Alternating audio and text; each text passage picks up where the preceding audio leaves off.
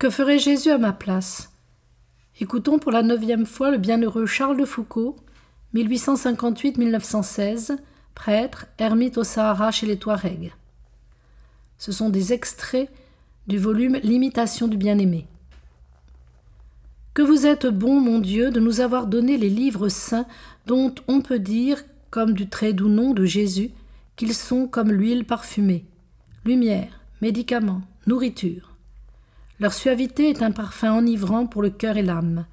Ils sont, pour notre intelligence, un guide infaillible. Lumière brillant dans un lieu obscur.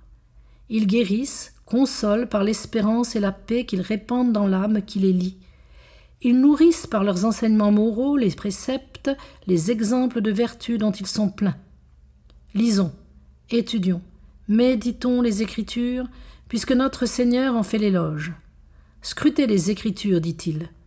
Il ne nous en donne pas seulement le précepte, il nous en donne l'exemple, lui qui cite les livres saints à chaque instant et à tous les genres de personnes, et qui s'en sert même pour chasser les démons.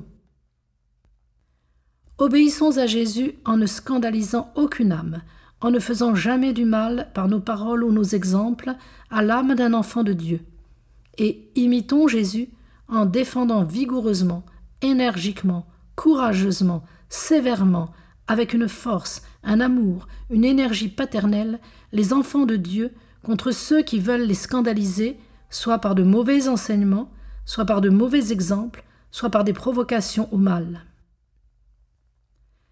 Chassons de notre cœur tout attachement aux biens terrestres, et défaisons-nous, débarrassons-nous de tous ces biens en réalité de fait, de la manière la plus complète, la plus parfaite, comme notre Seigneur nous y exhorte en tant de lieux, comme il en a tellement donné l'exemple, comme il l'a exigé de ses apôtres. Ne cherchons pas cependant une pauvreté plus grande que celle de notre Seigneur, ce serait erreur et folie. Il n'y a pas de perfection supérieure à celle de notre Seigneur.